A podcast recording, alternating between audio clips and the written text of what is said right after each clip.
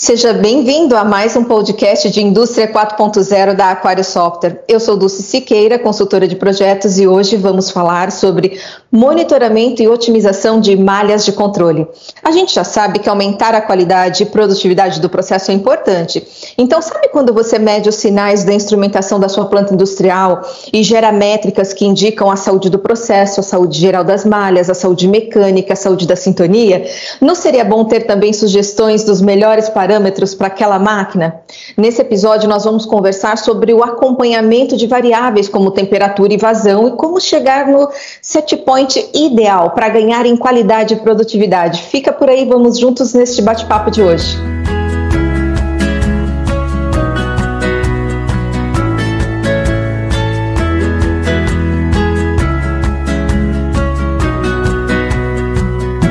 E para falarmos do tema de hoje, eu recebo Diego Lazarte, gerente de negócios da Aquário Software. Seja bem-vindo, Diego. Opa, obrigado, Dulce. Obrigado para todos os nossos ouvintes. Para mim é um prazer estar compartilhando um pouco da, da minha experiência com vocês. Obrigada. Diego, eu estou sabendo que você tem uma área de estudo bem focada no nosso tema de hoje, né? É, vou pedir para você se apresentar, contar um pouquinho aí da tua trajetória, das tuas experiências para o nosso público te conhecer. Correto, Dulce. Bom, eu dediquei grande parte da minha vida acadêmica e tanto profissional eh, ao estudo das melhores práticas para a gestão da malha de controle, das malhas de controle. Eu sou formado em automação industrial pelo Senai.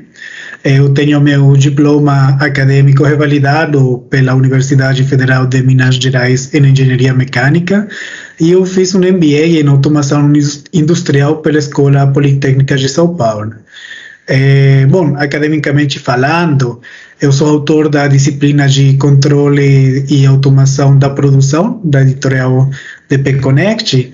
E como experiência laboral, eu posso mencionar que eu já tenho mais de cinco anos é, trabalhando na implantação e otimização de sistemas SCADA, sistemas PIMS, é, gerenciamento de alarmes, identificação de sistemas e modelagem matemática de processos industriais. Então, normalmente eu trabalhei bastante com áreas de petróleo e gás, indústrias farmacêuticas e químicas. Sensacional, Diego. Vamos então entrar um pouquinho nessa tua experiência que você tem dentro desse assunto. Vamos começar compartilhando aqui com o público o que, que é uma malha de controle. O que, que é uma malha aberta, uma malha fechada? Contextualiza um pouco disso para a gente. Perfeito, Dulce. Bom, praticamente existem dois tipos de controle eh, dentro das indústrias: o controle discreto e o controle contínuo. O controle discreto ele é um controle que abrange as técnicas de intertravamento e sequenciamento. Já o controle eh, contínuo ele se, se divide em malha aberta e em malha fechada. Eh, quando a gente fala de malha aberta, normalmente eh, se caracteriza por um sistema de controle que ele não utiliza a variável final para realizar uma retroalimentação. Uhum. Então, independentemente do ciclo que aconteça, eu não tenho um controle sobre meu processo.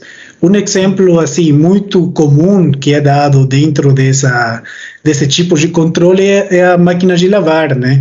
Quando a gente eh, utiliza a máquina de lavar, a gente pega todas as roupas lá, a gente deixa dentro eh, da máquina, programa ela para cumprir um ciclo e cabe ao usuário final determinar se o ciclo foi concluído de forma satisfatória ou não, né?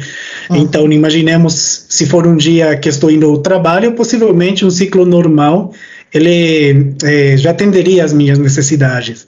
Mas se fosse um dia, por exemplo, que um domingo que eu fui a jogar bola e ainda estava chovendo, né? Então, possivelmente eu tenha que reprogramar até que o produto final, neste caso a lavagem, eh, seja concluída de forma satisfatória. Eh, bom, quando a gente fala de malha fechada, significa que a gente vai pegar a informação lá no finalzinho do, do, do ciclo, eh, vai processar essa informação e vai atuar dentro do processo para que realmente a gente consiga ter um controle contínuo do que, que está acontecendo de todo esse processo. É, nós temos como um exemplo também assim muito utilizado dentro do mundo de, de automação é quando a gente está indo a, a tomar banho. Quando a gente toma banho, é, imaginemos que nós abrimos a torneira lá e a água começa a sair. A primeira coisa que a gente faz é nós jogamos a mão dentro da água, né, para ver se como que está o nível da temperatura da água. Nesse caso, a nossa mão é a sensor. Esse sensor envia as informações para o nosso cérebro. O nosso cérebro ele realmente está pegando todas essas informações, processando e depois de ser processado envia as informações para a nossa outra mão que está regulando lá para chegar a uma temperatura ótima. É, então isso seria um ciclo em malha fechada, né? estou medindo e ao mesmo tempo estou realizando o ajuste. Tá? É, no âmbito industrial, acontece exatamente o mesmo. No âmbito industrial, a gente faz exatamente a mesma coisa. Então, uma malha de controle fechada, ela tem quatro componentes principais: um sensor, um controlador, um elemento final de controle e um processo. Então, no sensor é o cara que vai pegar as informações, eh, as mudanças que acontecem na, em nossa variável. O controlador ele vai processar, que esse processamento nada mais é, é que a comparação de nosso set point com a variável que está sendo é, mensurada, e depois é, envia uma informação para o nosso elemento final de controle. O nosso elemento final de controle, muitas vezes, ela é uma válvula é, que vai interagir diretamente no processo para mudar as características desse processo. Então, a gente considera né, que um controle ele é ótimo é, quando todos os componentes mencionados eles estão interagindo de forma correta, né? Então, é, eles, eles estão funcionando de forma correta, todo mundo está bem sintonizado, todo mundo está trabalhando para chegar ao objetivo final, que seria ficar o mais perto do set point. Legal. E Diego, pensando nesse dia a dia, né, da planta industrial, detalha um pouquinho, eu sei que já, você já começou a falar sobre isso, mas detalha um pouquinho mais sobre os objetivos do porquê se trabalhar com esse conceito de malhas de controle. É, sim, bom, as malhas de controle, elas têm dois objetivos principais, né? O primeiro é, é garantir né, é, que, que nenhuma perturbação afeta o processo. Muitas vezes a gente tem é, tem problemas dentro do nosso processo que, que a gente não consegue controlar, tem perturbações externas. Então, nós, mesmo devido a qualquer outra perturbação externa, o nosso processo ele tem que garantir a qualidade, né? ele tem que garantir que sempre funcione dentro dos parâmetros que foram predefinidos. E quando acontece isso, né, a gente fala normalmente que está trabalhando em modo regulatório ou em modo state eh, regulation. Agora, também é muito interessante é, que se eu estou setando um set point, por exemplo, de 50%, mas de aqui a uma hora eu preciso passar meu set point de 50% para 60%, é, o, a minha malha ela tem que chegar para os 60% de uma forma rápida e precisa. Tá? Então, ele tem que acompanhar as variações é, de acordo a, a, a ao que o operador né, está precisando dentro desse momento. Então, praticamente é muito importante porque nós conseguimos né, ter esse controle de forma automática. Show. É, Diego, eu sei que tem uma história aí de, de, como que surgiu esse conceito de gestão de malhas de controle, né? Conta um pouquinho disso para gente, como é que como é que isso se organizou, como é que isso se consolidou nas indústrias. Pois é, é, bom, acontece que muitas pesquisas elas começaram a analisar como que estava o desempenho das malhas de controle. É, isso em todo o mundo, né? E a principal conclusão dessas pesquisas foi que os princípios básicos de controle eram ignorados dentro das empresas.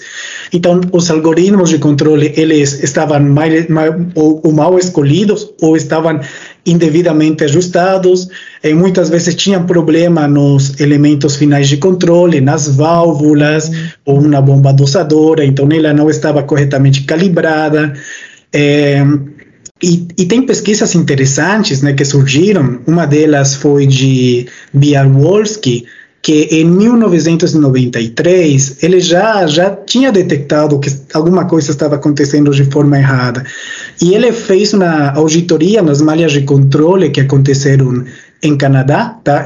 era na fábrica de papel e celulose. Eh, ele pegou quase 500 fábricas que tinha lá, eh, com foco em, em, papel e celulose, e ele foi olhando as malhas de controle, como que estava o comportamento das malhas. E ele identificou que só 20% das malhas estavam funcionando de forma correta ou satisfatória, né? Então é um número assim muito, é, muito expressivo, é muito uhum. expressivo. E o mesmo aconteceu eh, eh, nos Estados Unidos. Teve outro estudo lá que foi feito por Miller, que ele também fez uma auditoria das malhas de controle. E ele chegou na conclusão também que apenas eh, um terço das malhas de controle elas estavam funcionando de forma correta. Então, um terço, a gente está falando de 33%. Sim. Aqui no Brasil também tiveram estudos bastante interessantes. Teve um estudo de Bernardo Torres, que ele fez um estudo de 2005 para de 2004 e 2005, onde ele pegou eh, 70, 700 malhas de controle de diversas indústrias brasileiras, como ser petroquímica, celulose, eh, químicas e de mineração. Uhum. E dentro do estudo, né, dentro dessa avaliação, ele percebeu que 14% das válvulas eles tinham um desgaste excessivo. Eh, 15% mostraram que estavam com problemas de estérese. Então, 16% dessas, de, de, dessas eh, malhas de controle, elas estavam funcionando em modo manual, ou seja, que o operador, ele desistiu da parte automática e ele programou para funcionar como malha aberta e ele era que setava o, o elemento final de controle para alcançar os objetivos, né? É, e ele também, dentro do estudo, mostrou que 24% de todas essas malhas, né, elas tinham algum tipo de problema de sintonia. Então, se a gente percebe, são números muito expressivos, né? E, e, tudo isso a gente levou, né, tanto a indústria como o setor acadêmico, a começar a procurar soluções para esses problemas que começaram a acontecer. E a partir disso surgiu muitos termos novos é, que é o CLM, por exemplo, que é o Control Loop Magnamente, é, foi o CPM, que é o Control Performance Monitoring, e, e, também surgiu né, a variação de ambos, que, que foi chamado de CLPM, que é o Control Loop Performance Monitoring. É, e todas essas novas, é, essas novas ideias, né, tinha o mesmo objetivo, que era otimizar o processo de manutenção né, e, e dos cuidados da, das malhas de controle. Bacana. Agora, caminhando um pouco nessa linha do tempo, né, imaginando que esse monitoramento e a gestão das malhas de controle, elas vieram se estruturando, se organizando, se aperfeiçoando com o tempo, quando a gente pensa no nosso momento atual, quais são os problemas mais comuns que acontecem com as malhas de controle? Sim, correto. Bom, existe um desgaste natural, né, eu falaria, de uma malha de controle. É, novamente, nos estudos falam que uma malha de controle ela fica corretamente sintonizada aparente, é, no período de seis meses. Após seis meses, a gente teria que dar uma olhada para saber como que está o funcionamento, né?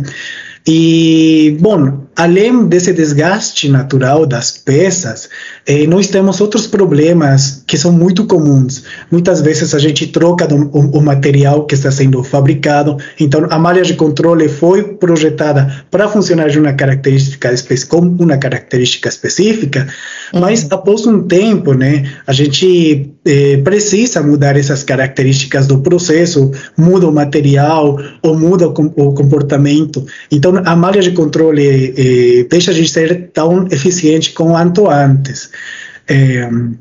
E, e, bom, né, e também o desgaste das válvulas, eh, dos equipamentos, do sensor, um sensor que não é corretamente eh, mantido, né, ele pode enviar informações erradas para o nosso é, para o nosso controlador e a gente não sabe se exatamente está fazendo um controle correto. Eu já eu já peguei um caso, né, que foi muito interessante, que era uma malha de pH e a malha de pH ele estava é, eu acho que estava em 4, estabilizada em 4.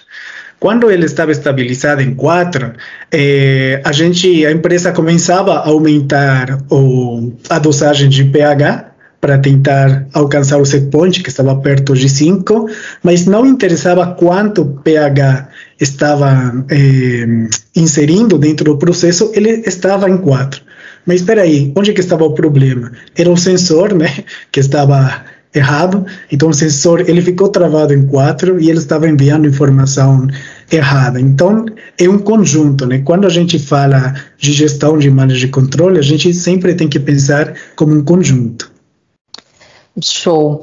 Uh, Diego, agora pensando assim num caso prático, uma indústria que ela estiver operando com as suas malhas de controle dessintonizadas, que tipo de consequência ela pode enfrentar? Correto, Dulce. Bom, a principal consequência né, é a é a variabilidade do produto que está sendo fabricado. Então, como eu não tenho um controle específico, é, meu, assim, meu produto começa a oscilar, né? Uhum. Isso pode levar a uma baixa qualidade do produto que está sendo fabricado. Uhum. É, além disso, o aumento de custos de manutenção. É, por que, que aumenta os custos de manutenção quando uma malha está mal sintonizada, por exemplo?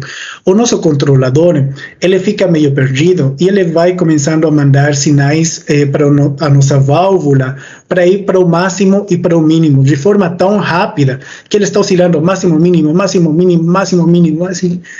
Esse movimento de máximo e mínimo de nossa, de nossa válvula é, de forma muito rápida e frequente, ele termina sendo um desgaste natural da peça, né? Quando realmente ele deveria oscilar de forma é, pouco é, como que eu posso falar? Ele deveria, baixo desvio, com baixo exatamente, com um baixo desvio, ele deveria estar oscilando pouco, né? Ele deveria ter uma faixa onde ele deveria estar oscilando de forma é, não tão brusca como indo do, do mínimo para o máximo.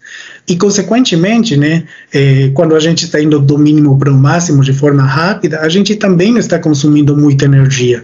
Então, às vezes, nós temos um consumo maior de energia, a gente está tendo vários custos de manutenção, é, sem contar que o pior de tudo é, são os produtos defectuosos que podem sair. Sim, né? sem dúvida. É é, afeta diretamente os custos da empresa, afeta a percepção do cliente sobre o produto, né? Acho que tem impactos aí bem importantes para serem considerados, né? Correto. Uh, quando a gente agora vamos falar o contrário, né? Assim, pensando em melhorar, em otimizar a performance das malhas de controle, como que a gente pode fazer isso para conseguir essa expansão? Uhum, sim, bom, eu acho que talvez o segredo dentro de tudo isso é entender onde que está o problema. Quando a gente entende onde que está o problema, né, a gente pode atacar com todas as forças para tentar solucionar. Quando eu falo isso, é, significa que a gente falou anteriormente que a malha de controle ela está composta do sensor, está composta pelo controlador, é, pelo elemento final de controle e também pelo processo. Tá? Então a gente precisa focar os esforços eh, e, e, essas informações vão ser trazidas a partir de dados né, do processo, precisa focar os esforços em só um deles. Se a gente ataca todo mundo, possivelmente a gente só vai perder o tempo. Uhum. É, e para fazer essa correta seleção, para onde que eu vou atacar, o que que eu vou fazer, é, precisamente surgiu esse termo né, de Control Loop é, Management, é, que tem se mostrado uma ferramenta muito interessante, muito importante, é, para que as malhas de controle elas alcancem um nível muito alto de produtividade. É, a gente muitas vezes esquece que após implantada a malha de controle, existe um segundo passo que cabe a nós engenheiros, técnicos, fazer, que é, é, a manutenção do equipamento. Então, não é simplesmente, ah, eu implantei a malha de controle e deixa lá que ela vai funcionar eternamente. Na uhum. verdade, a gente tem que fazer a correta manutenção, a gente vai ter que pegar essas, é, o, o, como que está o comportamento da malha e fazer uma monitoração contínua, né? Sim. É, Diego, tem um ponto importante que eu queria comentar e te ouvir sobre isso, que aqui na Aquarius a gente também se preocupa bastante no bom aproveitamento dos dados históricos, né? A gente está sempre olhando para o historiador dentro desse processo industrial. Já tivemos episódios aqui no podcast falando sobre decisões mais inteligentes com o uso de dados históricos, a parte de analítica mais avançada com o uso dos dados industriais. E aí eu queria te ouvir também nesse ponto de vista. É possível usarmos os dados históricos para realizar essa gestão do controle de malhas? Uhum, sem dúvida. Bom, na verdade é possível e também deve ser realizada, né?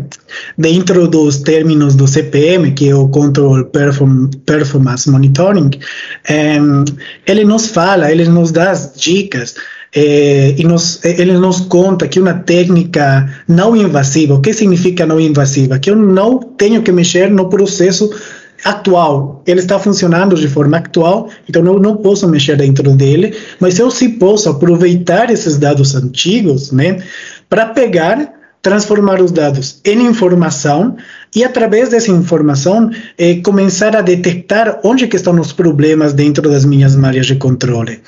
E bom, eh, hoje, né, é muito mais fácil. Hoje a gente já tem softwares que nos ajudam a fazer esse tipo de análise. O PlantESP, por exemplo, né, ele já pega as informações dos nossos históricos e ele já transforma em uma imagem visual, né? Ele já mostra os dados de forma mais rápida.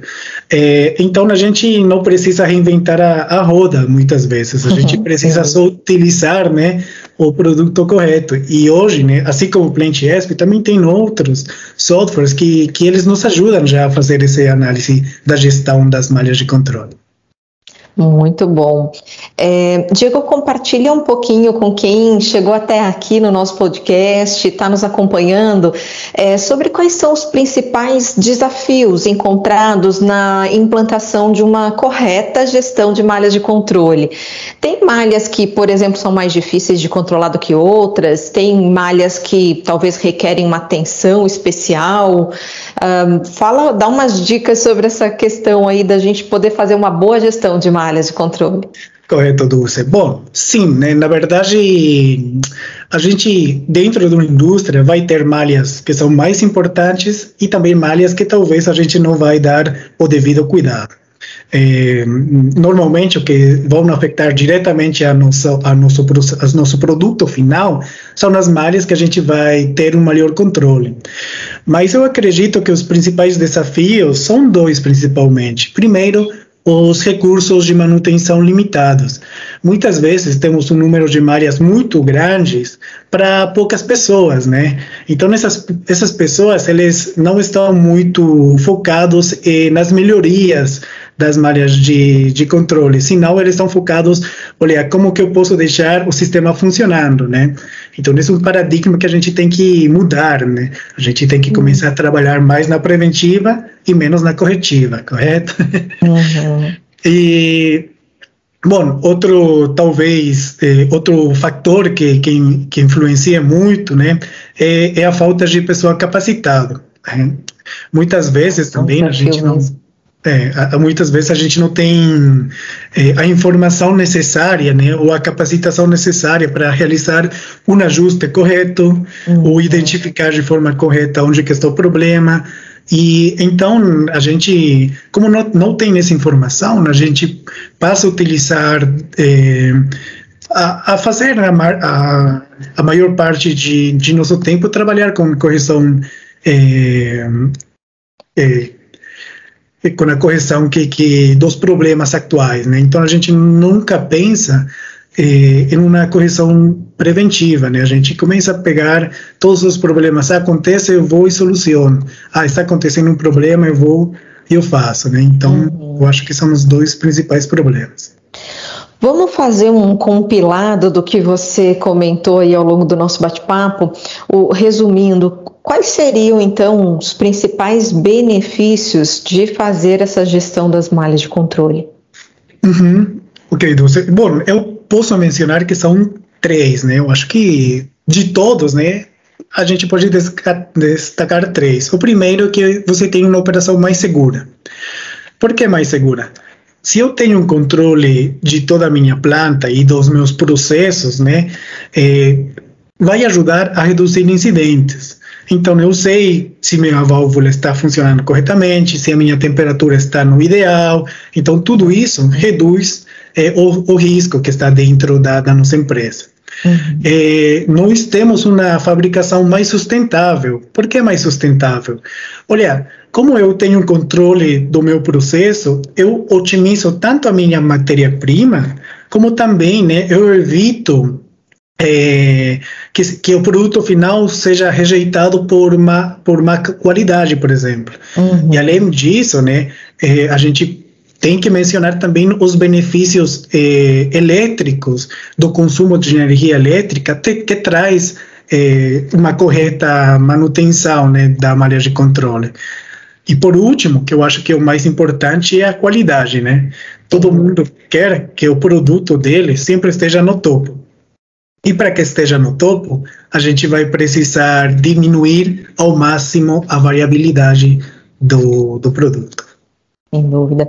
Diego, vamos fazer o jogo do verdadeiro ou falso aqui do podcast?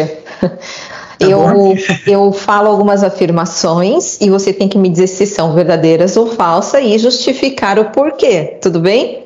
Tudo bem, Dulce. Vamos lá. Então vamos lá. Primeira afirmação.